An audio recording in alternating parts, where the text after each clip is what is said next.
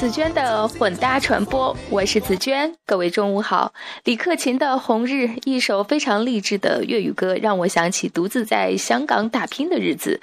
我刚开始在亚视工作的时候，为了上班方便，就在离公司不太远的太和租了房子。那这个地方的房租相对于港岛动辄上万的房租已经是便宜了一大截了，但每个月也是需要支付七八千块钱的。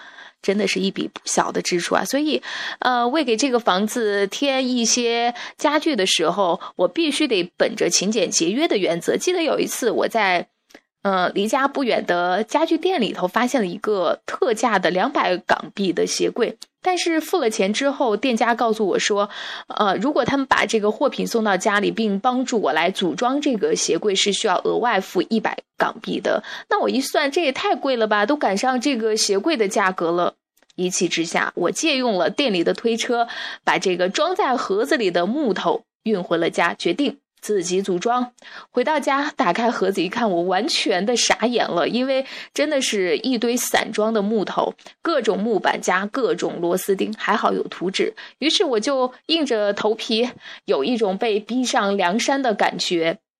那每天一下班之后，我就一点一点的来组装这个鞋柜。我必须说，我一直认为自己是一个动手能力比较差的人，呃，木匠活的经验呢，仅限于小时候搭过的积木，但是。当我开始动工来组装这个鞋柜之后，我发现我居然有一点迷上了这个工作。每天下午一下班，我就匆匆忙忙的赶回家，开始我的木匠生活。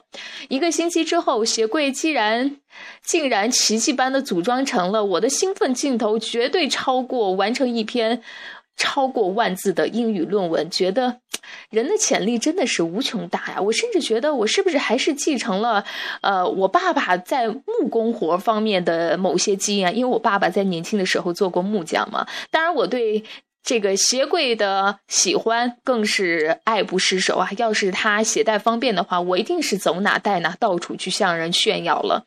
我不知道你是不是也有过一段像我一样的这样的手工制作的经历，呃，然后你也会像我一样觉得自己制作的东西简直是绝对的天下独特，也或者你会不会有过这样的经历，就是有时候去到一个朋友的家里做客的时候。那主人家有时候会向你展示他的书法作品，或者是他亲自动手制作的蛋糕或者馒头，那他会非常的开心，觉得自己的各种作品一定是天下最棒的。虽然你呢会从心里很客观的认为，其实他的作品真的是一般般了。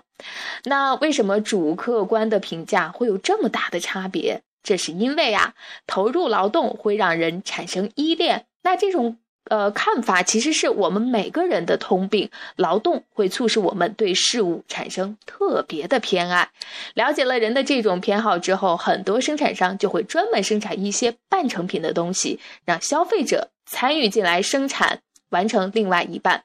那这种做法让这些商家在追求个性的今天，也是开辟出了他们独特的市场。比如。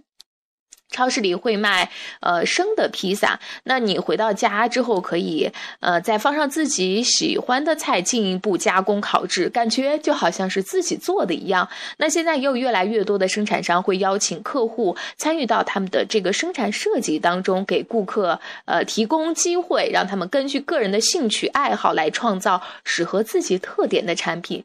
小米手机是个很好的例子吧？他们在市场上的热销可以说跟这种方式有很大的关系。不过，在这方面的翘楚应该还是宜家了。每次当我们走进宜家，脑子里就会忍不住的涌现出想要亲手改善住房条件的想法。宜家这个需要自己动手组装家具的超大型商店，其实真的好像是我们成年人的巨大的玩具城堡，各种价格适中的橱柜，以及各种颜色绚丽、设计独特的家居用品。那当然了，这些橱橱柜呢是需要我们自己来组装的，虽然我们。第一，没有参加这些家具的设计；第二，没有测量过尺寸；第三，没有拉锯刨坑儿。但是它却一定会因为我们自己花费了一些时间，将这些木板拼接起来，并将啊这个钉子钉了进去，我们就会对这些家具比对家里其他的家具感情都要深刻的多。每次看到它，都会忍不住露出欣慰的笑容。当然，除了利用人们会特别偏爱自己投入劳动的产品之外，商家还是有个关系需要平衡的，那就是毫不费力和劳心费力之间的关系。你让消费者投入太多劳动，可能就会把他们吓跑了；投入太少，那么你你就会让他们失去，呃，量身定制、个性化还有依恋产品的机会。黄金分割应该还是个不错的比例吧？好吧，今天的分享就是这样，感谢你的收听，下次接着聊，拜拜。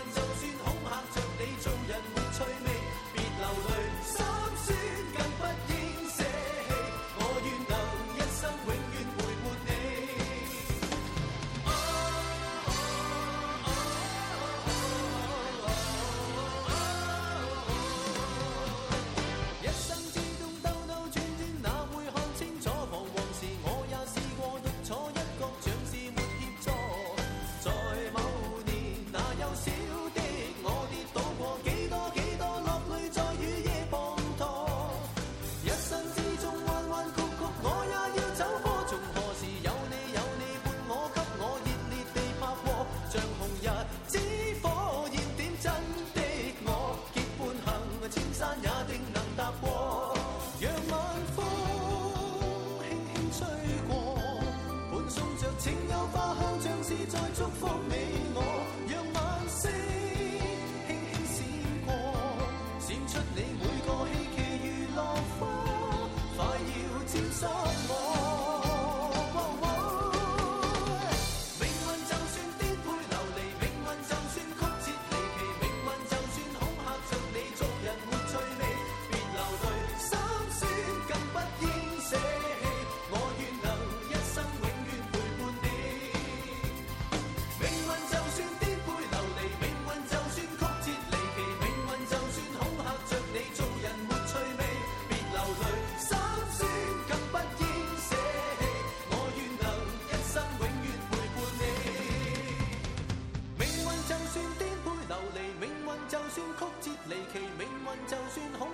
你做人没趣味，别流泪，心酸更不应舍弃。